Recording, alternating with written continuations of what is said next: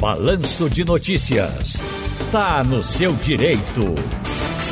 Muito bem, tá no seu direito. Já estamos na linha com o doutor Paulo Abuana. Fala, doutor Paulo Abuana. Boa tarde.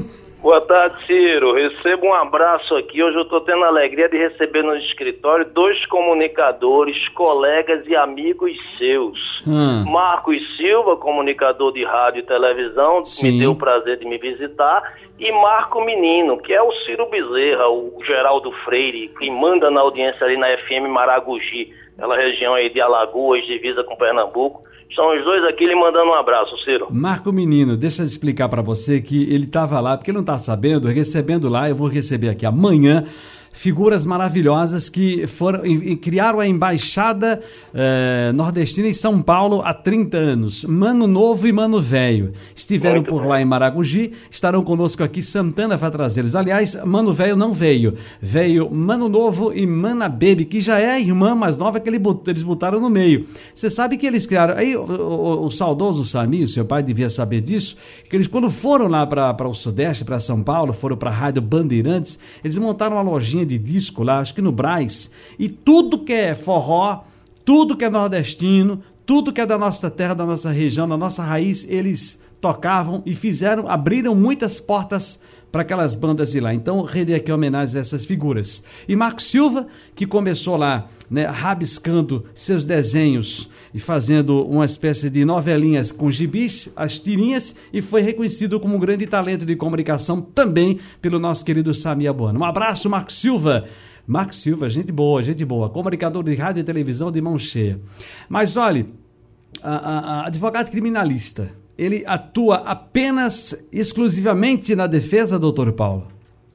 Não, Ciro, via de regra sim, na defesa do acusado, na defesa do réu, na defesa do condenado, mas ele também pode ter uma atuação muito importante como assistente de acusação.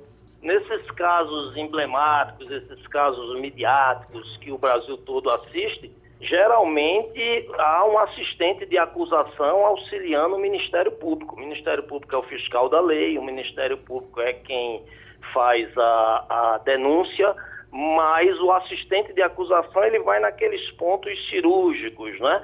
Para que haja realmente uma condenação do acusado. Então uhum. ele atua nos dois lados. Via de regra, sim, na maioria das vezes na defesa, mas pode atuar também como assistente de acusação acusando. Agora, veja, verdade o que se comenta, não como crítica, mas como mérito, que os criminalistas adoram a possibilidade de atuar em júris, seria um grande palco dos grandes oradores do direito. Aí eu vou rebuscar Dr. Gilberto Marx, vou buscar aqui uh, Boris Trindade, vamos buscar aqui Célio Avelino, que está aí contando história firme e forte. É por aí? Cuidado para você não ser injusto, porque Pernambuco é um dos maiores celeiros de maravilhosos advogados criminalistas, né? Então vamos eu fechar, não... vamos fechar num é. que eu acho que contempla todos eles, aquele que foi lá do, do, do escândalo da mandioca. Da, do escândalo da mandioca, quem foi, eu me lembro já, Ciro, eu me lembro já quem foi o já, advogado. Já não está mais conosco, esqueci o nome, mas é, é uma, é, eu lembro que a já, Rádio já Clube, hein? Já, já vem também na mente. O computador está aqui funcionando. Mas você tem Rock de Brito Alves, Boris Isso, Trindade. Rock de Brito Alves. tem é, Zé Davi, que já faleceu. Uhum. Ah, é, é, é, olha, é perigoso você citar nomes, porque Pernambuco realmente é muito rico de bons advogados criminalistas. Aí uhum. deixa eu te responder. É um palco, é um local bom para oratória em tese, Ciro, porque é um momento que o advogado tem mais tempo, são duas horas para ele defender suas teses. Você não tem isso numa audiência, você não tem num inquérito, numa ouvida policial, mas é perigoso, porque ele ali está como um médico cirurgião de uma UTI. Se você errar, o seu cliente pode ser condenado a 20, 30 anos de prisão, não é? Então, eu, eu não sou muito dessa escola, não. Eu sou mais da escola de que no júri você tem que ser técnico. Os jurados, apesar de serem do povo, são pessoas experientes. Não tem um jurado que nunca tenha feito menos de 20 júris. Então, você tem que se ater às contradições do processo, os erros que você encontrar nos autos. É, advogado que vai ali querer fazer teatro, você tem ali sete jurados, como eu disse, que geralmente fizeram 20, 30, 50 júris. Eles estão olhando aquilo ali, mas o teatro vai influenciar pouco, influencia mais para o povão para jogar para arquibancada. Eu acho, sou da escola que o advogado, um bom advogado de tribunal de júri, ele é aquele que estuda o processo de cabo a rabo, de capa a capa e encontra ali as falhas, encontra ali os erros, encontra ali as maneiras de, se não absolver, pelo menos diminuir em muito o tempo de condenação do seu cliente, entendeu? Mas escute, doutor Paulo Albano, o advogado criminalista atua sempre que a polícia investiga ou o Ministério Público denuncia. E isso sempre vai ocorrer. Tem mais. A Constituição Federal de 1988, minha gente, dispõe do seu artigo 5 inciso 55. Me ajuda aí, doutor Paulo, pelo amor de Deus que aos litigantes em processo judicial ou administrativo e aos acusados em geral são assegurados o contraditório e a ampla defesa, com os meios e recursos a ela inerentes, possíveis.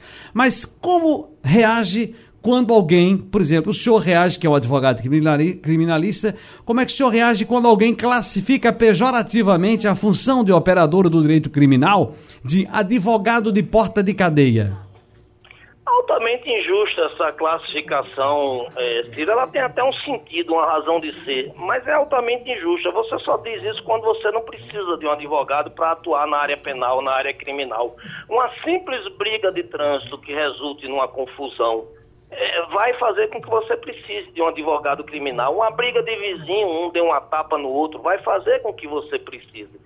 Se tem realmente advogados, como em qualquer profissão, que não fazem jus, que não honram sua OAB e ficam em porta de xadrez, em porta de delegacia, captando, colhendo clientes, aí tem toda a profissão. Mas o advogado criminalista, eu, eu ouso dizer, quem é apaixonado pelo que faz, diz isso sem medo de errar, que é talvez um dos ramos do direito é, é, mais graciosos, mais importantes, porque ele defende, Ciro, uma das coisas mais importantes do ser humano, que é a liberdade.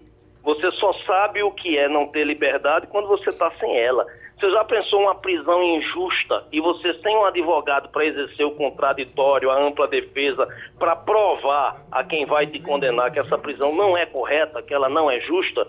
É, é, acho que o advogado que age com ética, com seriedade, é, é uma riqueza atuar na área criminal. É uma riqueza, tenho muito orgulho disso e, e me espelho em muitos. Pernambuco eu citaria para você aqui 15, 20 da melhor qualidade. Ouso dizer que Pernambuco tem os melhores advogados criminalistas do país. Perfeitamente. Está no seu direito, doutor Paulo Abana. Muitíssimo obrigado. Por favor, transmita um abraço nosso.